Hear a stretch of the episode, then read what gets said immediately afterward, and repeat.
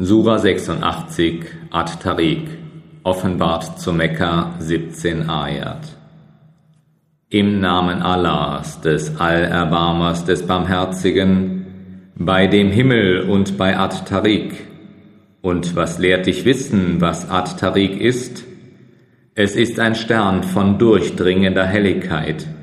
Wahrlich, jede Seele hat über sich einen Hüter. Darum soll der Mensch denn bedenken, woraus er erschaffen ist.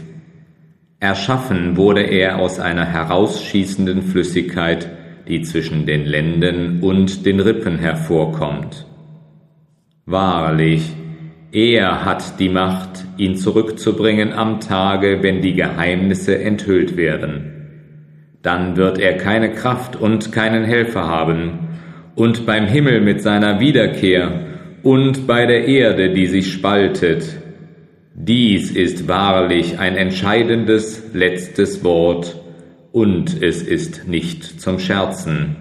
Wahrlich, sie planen eine List, und ich plane eine List, darum gewähre nun den Ungläubigen Aufschub, ein klein wenig Aufschub.